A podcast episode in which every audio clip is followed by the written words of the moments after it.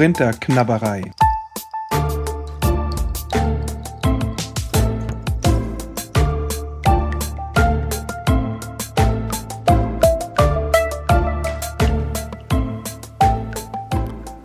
Paulusbriefe gelassen gelesen.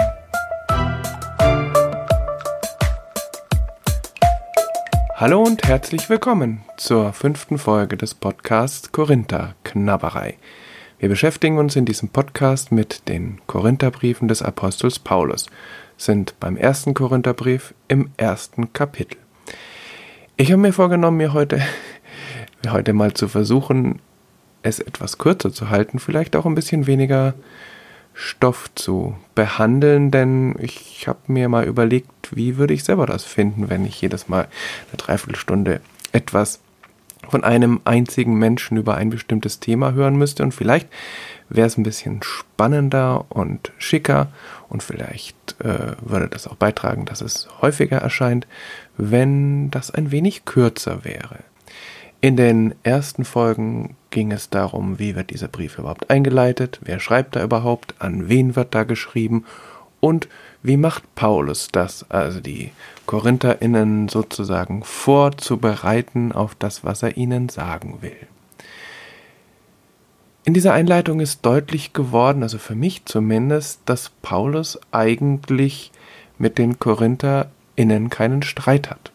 Es ist oft gesagt worden, Paulus wehrt sich im ersten Korintherbrief gegen Gegnerinnen und Gegner, die ihn aus der Gemeinde herausdrängen wollen, die was ganz anderes wollen als er. Und das wurde dann zu so einem Kampfgeschehen hochstilisiert. Auf der einen Seite der verzweifelt kämpfende Paulus, auf der anderen Seite die verstockten KorintherInnen. Die Einleitung zeigt, dass das zumindest fraglich ist. Denn Gerade in dem Dankgebet, mit dem wir uns beim letzten Mal beschäftigt haben, geht es Paulus ja nicht darum, jetzt die Korintherinnen gleich irgendwie anzugreifen oder sich zu verteidigen, sondern er stellt klar, dass eigentlich er und die Gemeinde auf einer gemeinsamen Grundlage stehen und dass die Gemeinde eigentlich alles hat, was sie zu einem gelingenden Gemeindeleben braucht, nämlich Erkenntnis, und Kommunikation. Also sie wissen, worum es geht, durch Paulus, durch die Schrift, wodurch auch immer, und sie können das weitergeben, untereinander oder auch anderen. Eigentlich also haben sie alles, was sie brauchen, und das heißt natürlich, das, was jetzt kommt, in den kommenden Versen, kommenden Kapiteln, das sind dann letztlich auch nur Nuancen. Da geht es nicht darum, etwas unheilbar Zerstörtes irgendwie wieder zu kitten. Da geht es auch nicht darum, irgendwelche riesigen Risse wieder zusammenzubringen, sondern es geht ganz schlicht um einfach um Meinungsverschiedenheiten innerhalb der Gemeinde, um Probleme der Gemeinde und um den Apostel Paulus, der ja auch angefragt worden ist von Menschen aus der Gemeinde und helfen soll. Also eigentlich keine so ganz besonders ungewöhnliche Situation, wenn man so will. Eine Gemeindeberatung, eine Supervision. Und Paulus ist mittendrin und wir dadurch auch. Nun ist also die Einleitung zu Ende und Paulus geht gleich mitten rein. Ich lese einfach mal diese drei Verse vor. Brüder und Schwestern, beim Namen unseres Herrn Jesus Christus bitte ich euch, seid einig und lasst nicht zu, dass sich verschiedene Lager unter euch bilden. Haltet vielmehr zusammen, in gleicher Überzeugung und gleicher Meinung. Meine Brüder und Schwestern, ich habe von Chloes Leuten erfahren, dass es unter euch Streit gibt. Ich meine damit, dass jeder von euch etwas anderes behauptet, also ich gehöre zu Paulus, ich gehöre zu Apollos, ich gehöre zu Kephas, ich gehöre zu Christus. So viel also die erste Konfliktsituation oder eben die erste Beratungssituation. Paulus hat etwas gehört, er hat es nicht selbst erlebt, aber das bereitet ihm Sorge und er will es lösen. Es bereitet ihm sogar ernste Sorge, aber er ist der Meinung, dass es gelöst werden kann. Ich habe mir gedacht, ich gehe einfach mal so vor, dass ich erst überlege, was bedeuten eigentlich diese Namen, diese Umstände auf der historischen Ebene, was lässt sich überhaupt darüber sagen? Das ist ja was, was nicht unbedingt notwendig ist zu wissen, wenn wir uns mit den Versen beschäftigen, aber es gibt der ganzen Sache doch eine Tiefe und außerdem finde ich es ziemlich interessant.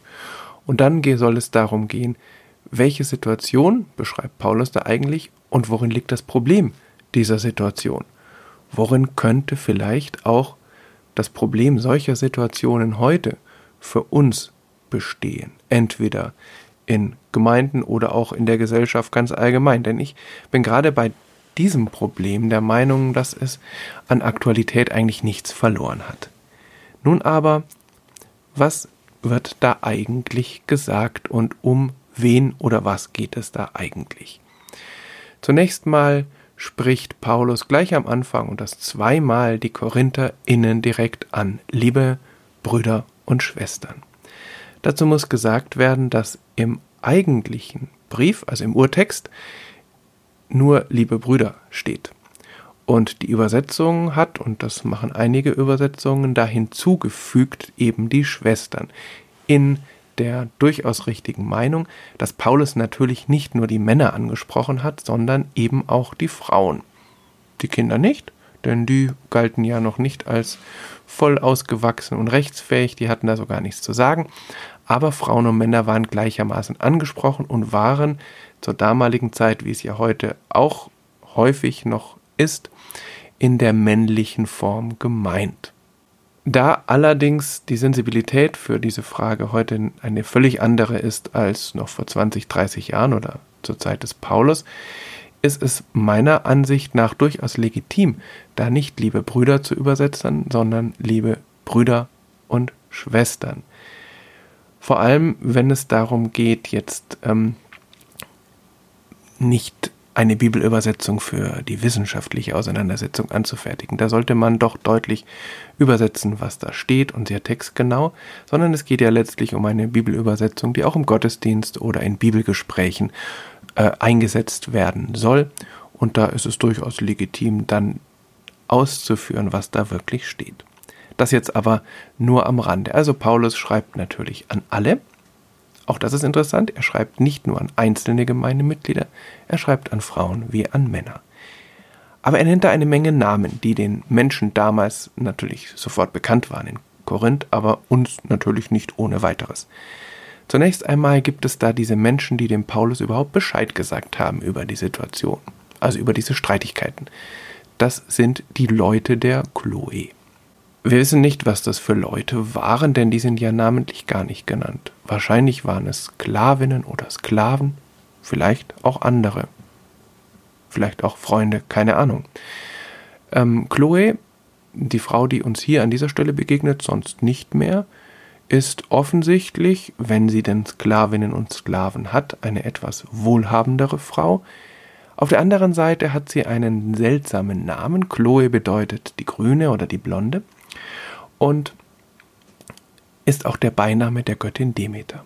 Und solche ähm, besonderen Namen, die jetzt nicht aus irgendwelchen Familientraditionen kamen, wurden gerne freigelassenen Sklavinnen und Sklaven gegeben, denn die bekamen mit ihrer Freilassung eben auch einen neuen Namen. Insofern könnte es sein, dass diese Chloe eine freigelassene Sklavin war.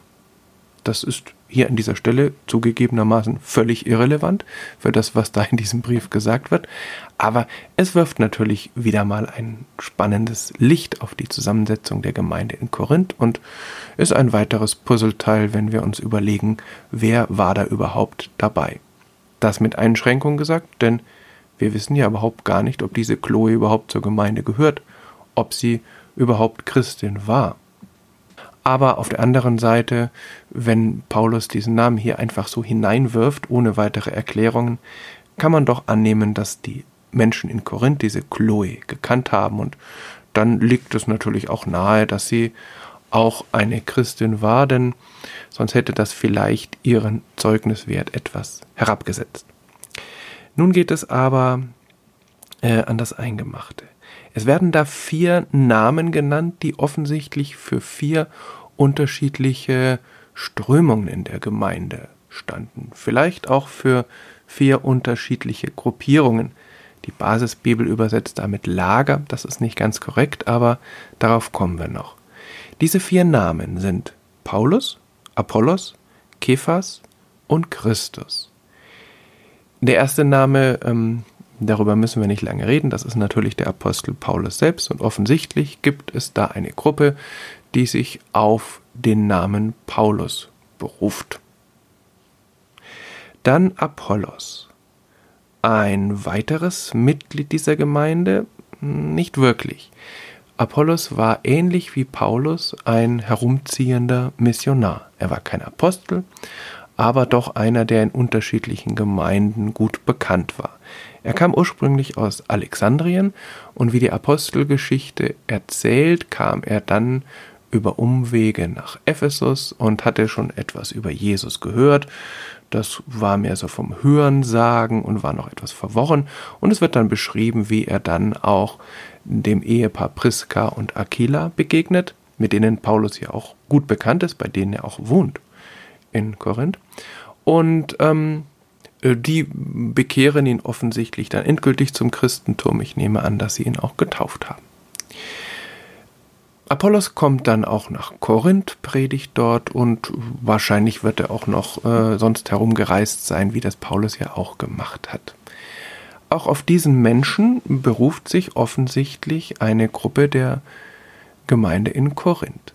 Daraus darf man nicht schließen, dass Paulus und dieser Apollos nun Gegner gewesen wären. Nein, ganz im Gegenteil. Im ersten Korintherbrief wird dieser Apollos noch mehrmals genannt und daraus geht hervor, dass die beide Missionare waren, dass die beide sozusagen es so verstanden haben, dass sie äh, in einem gemeinsamen, in einer gemeinsamen Unternehmung unterwegs sind, dass sie über den gleichen Gott predigen. Also es sind letztlich äh, Mitarbeitende, wenn man so will. Keine Freunde, aber eben auch keine Feinde. Der dritte Name ist Kephas. Kephas ist ein aramäisches Wort, kommt also aus der Sprache, die zur Zeit Jesu in der Gegend, in der Jesus unterwegs war, hauptsächlich gesprochen wurde. Nicht hebräisch, wie man vielleicht annehmen könnte, sondern aramäisch.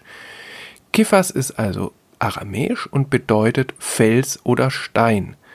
Also genau das gleiche wie das griechische Wort Petros.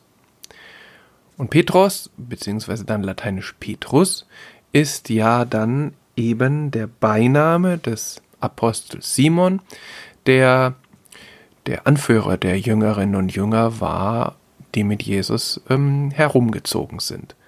Also eine ganz wichtige Persönlichkeit der Jerusalemer Urgemeinde, er gehörte zu den dortigen sogenannten Säulen. Also offensichtlich gab es in Korinth Menschen, die sich auf Kephas, auf Petrus bezogen und dann auch eine eigene Gruppe bildeten. Ob nun der Kephas, also der Petrus, dann tatsächlich auch mal in Korinth gewesen ist, keine Ahnung. Es gibt darüber keine Berichte.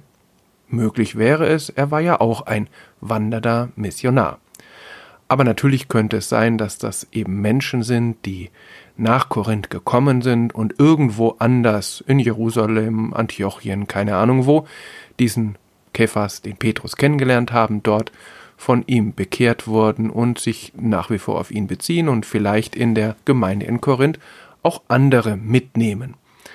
Denn ähm, Petrus und Paulus hatten ja durchaus ihre Meinungsverschiedenheiten. Darum geht es aber an dieser Stelle gar nicht, wird nichts darüber gesagt. Also Kephas. Der letzte Name ist vielleicht der rätselhafteste. Das heißt, auf die eine Weise ist er natürlich gar nicht rätselhaft.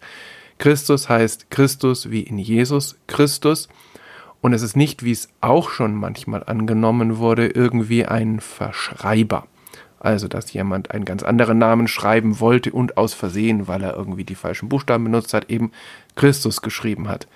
Das ist doch relativ unwahrscheinlich und es gibt vor allem auch keine Handschriften, die das jetzt irgendwie bestätigen könnten. Also, Paulus spricht hier davon, dass es eine Gruppe gab, die gesagt hat, ich gehöre zu Christus. Und es ist viel gerätselt worden, was Paulus damit meint.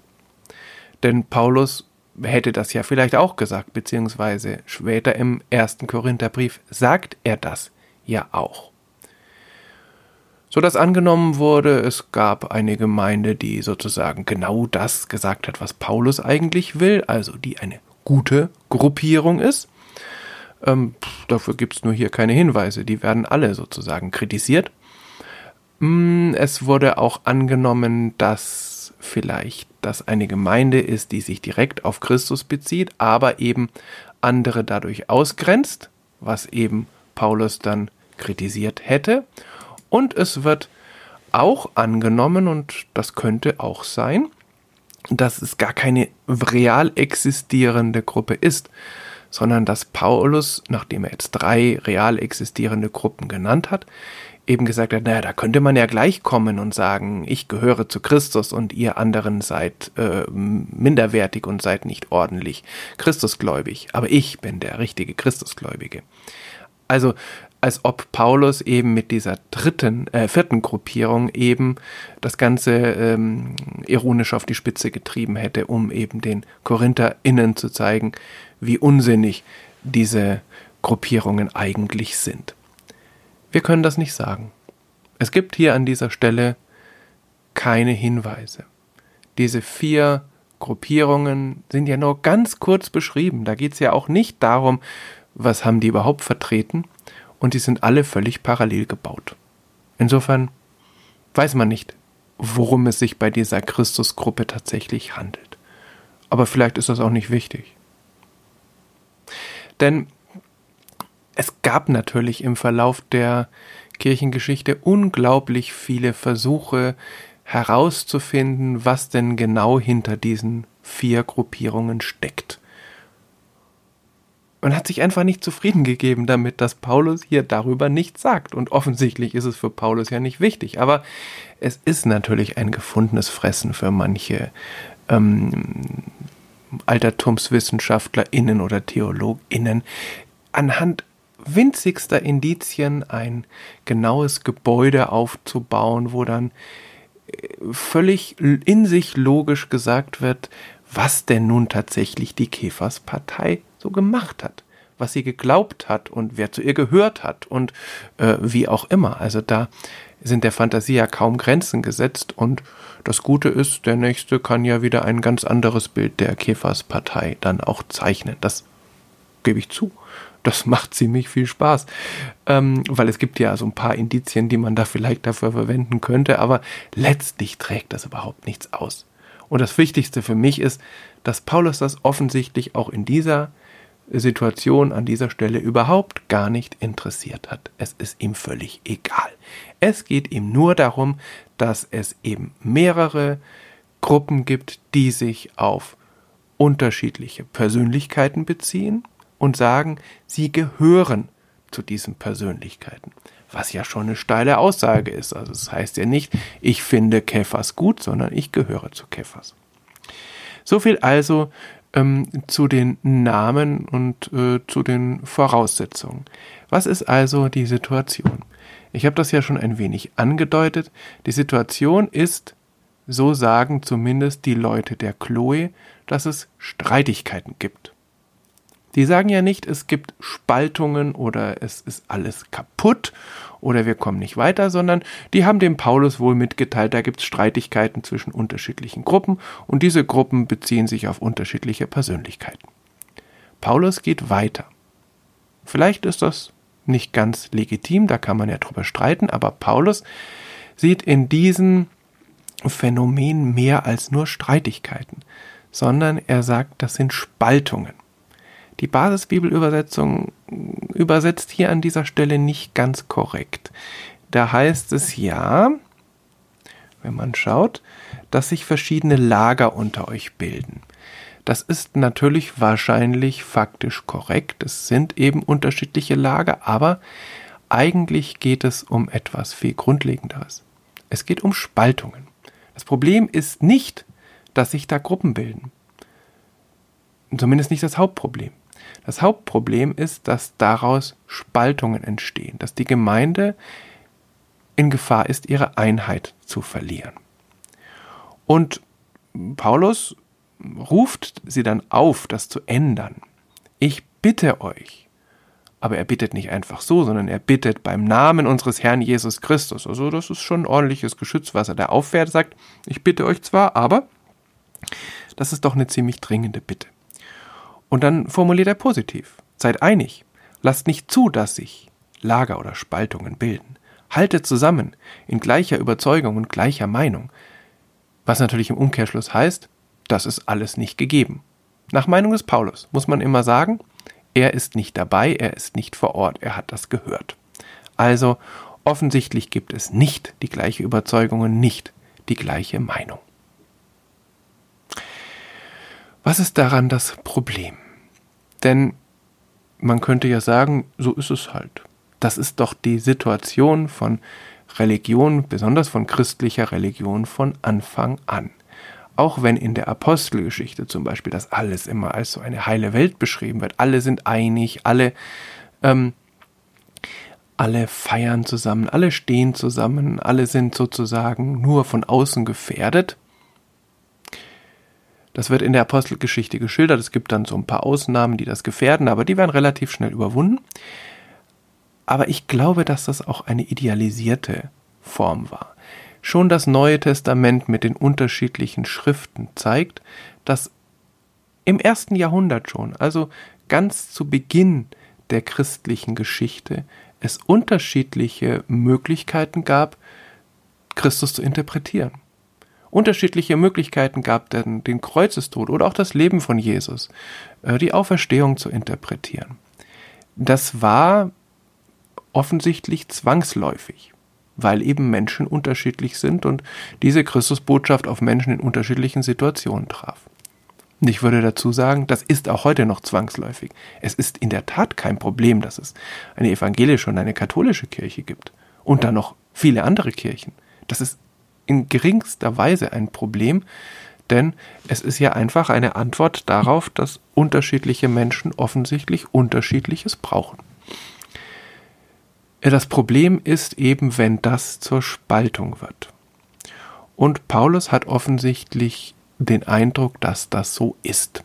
Also, es geht nicht um Meinungsverschiedenheiten, nicht um, Spalt, äh, um, um Streitigkeiten, sondern um Spaltung. Anders gesagt, und das zeigt sich auch dann in den Korintherbriefen an anderer Stelle, Paulus ist nicht an einer Einheitstheologie interessiert. Er will nichts gleichschalten. Er will nicht, dass alle immer nur sich lieb haben und sich in den Armen liegen, sondern Paulus will, dass das gemeinsame Fundament, der gemeinsame Grund des Glaubens dabei nicht aus den Augen verloren wird und andererseits, dass die Gemeinschaft nicht zerstört wird. Auch das zieht sich wie ein roter Faden durch die Briefe. Es ist wichtig, gemeinsam unterwegs zu sein, solidarisch aufeinander zu achten und eben einander nicht auszugrenzen. Und das ist ganz offensichtlich das Problem bei diesen Gruppierungen. Ich gehöre zu Paulus, ich gehöre zu Apollos, ich gehöre zu Kephas, ich gehöre zu Christus. Da ist ganz viel Ich drin und da ist ganz viel Abgrenzung drin. Und zumindest bei den ersten drei Gruppen ist es doch eine sehr enge Bindung an einzelne menschliche, sterbliche Personen. Und es ist ja interessant, dass es offensichtlich eine Gruppe gibt, die sagt, ich gehöre zu Paulus. Also man kann annehmen, dass diese Leute ganz genau die theologische Ansicht vertreten haben, die der Paulus auch vertreten hat. Also es wäre ja möglich, dass Paulus sagt genau, die machen es richtig, das ist die richtige Gruppe und haltet euch mal alle zu denen. Orientiert euch nicht an Apollos oder an Kephas, die haben keine Ahnung. Orientiert euch an dem, was ich gesagt habe, denn ich bin euer Gemeindegründer und auf mich müsst ihr hören. Das tut er nicht, sondern er stellt diese Gruppe in eine Reihe mit den anderen und alle werden kritisiert. Das ist dann im Folgenden, was genau da kritisiert wird, aber so einige Hinweise gibt es ja schon. Offensichtlich findet Paulus das nicht gut, dass sich die Zugehörigkeit zu einer Gruppe nicht ähm, über den Inhalt und über die Auferstehungsbotschaft und die Kreuzesbotschaft ähm, eben definiert, sondern über Personen. Und das ist eben, das sagte ich ja, das, was es zeitlos macht. Denn auch heute gibt es natürlich religiöse Gruppierungen oder auch Gemeinden, die sehr auf Personen fixiert sind. Ob das eine Pastorin oder ein Pastor ist, ein Kirchenvorsteher, ähm, eine andere Ehrenamtliche, ob das ein Bischof ist, ob das irgendein religiöser Schriftsteller ist, das ist ganz unterschiedlich. Da wird also eine menschliche Person als Anknüpfungspunkt für den eigenen Glauben genommen. Und natürlich spricht gar nichts dagegen zu sagen, diese Schriftstellerin, die sagt etwas, was mich sehr berührt und woran ich mich orientieren will, oder dieser Heilige ist jemand, dem ich nacheifern will. Da spricht ja gar nichts dagegen. Aber es spricht etwas dagegen, ähm, so hätte Paulus gesagt, und so würde er es wahrscheinlich heute auch noch sagen, wenn sich diese Faszination oder auch diese Vorbildfunktion zu einer Art Personenkult, einer Anbetung entwickelt, sondern letztlich geht es beim Grund oder beim Fundament des Glaubens ja eben nicht um menschliche Personen, sondern es geht tatsächlich um das, was da passiert ist. Was da passiert ist für mich. Kreuz und Auferstehung. Und Paulus sagt immer, menschliche Weisheit, menschliche Persönlichkeiten, die können nicht sicherstellen, dass ich das ewige Leben bekomme und dass ich ein sinnvolles Leben führe, sondern das kann nur das, was Gott in Jesus Christus getan hat. Und das gerät heute auch in der Kirche immer wieder aus dem Blick. Und was sage ich heute? Das ist immer so gewesen. Das ist immer eine Gefahr gewesen, gerade von Menschen, die sehr charismatisch, sehr mitreißend auftreten, dass dann eben sich die Perspektiven verschieben und plötzlich die Verehrung dieser Person gilt. Und das ist auch nicht auf Religionen beschränkt. Ich habe schon so das Gefühl, dass es heute ob es jemals anders war, weiß ich nicht, aber dass es gerade heute eben oft eine Fixierung gibt auf unterschiedliche Personen. Und zwar sowohl in der Abneigung als auch in der Zuneigung, dass plötzlich einzelne Personen, Greta Thunberg zum Beispiel oder Bill Gates, ähm, äh, zur, zum Fokus von Abneigung werden und es gar nicht mehr um Inhalte geht, sondern diese Personen schon genügen, damit Menschen äh, in Lobhudelei oder in Hass ausbrechen. Und das überfordert einerseits diese Menschen, es ist völlig ungerecht und außerdem lenkt es davon ab, dass es hier eigentlich um Inhalte geht. Und dass Personen wie genial oder wie schrecklich sie auch sein mögen, niemals die ganze Wirklichkeit erfassen können. Ich glaube, auf dieser Fährte ist auch der Paulus und wie er da weitermacht, das wird sich dann in den nächsten Versen und in den nächsten Folgen zeigen. Bis dahin, alles Gute.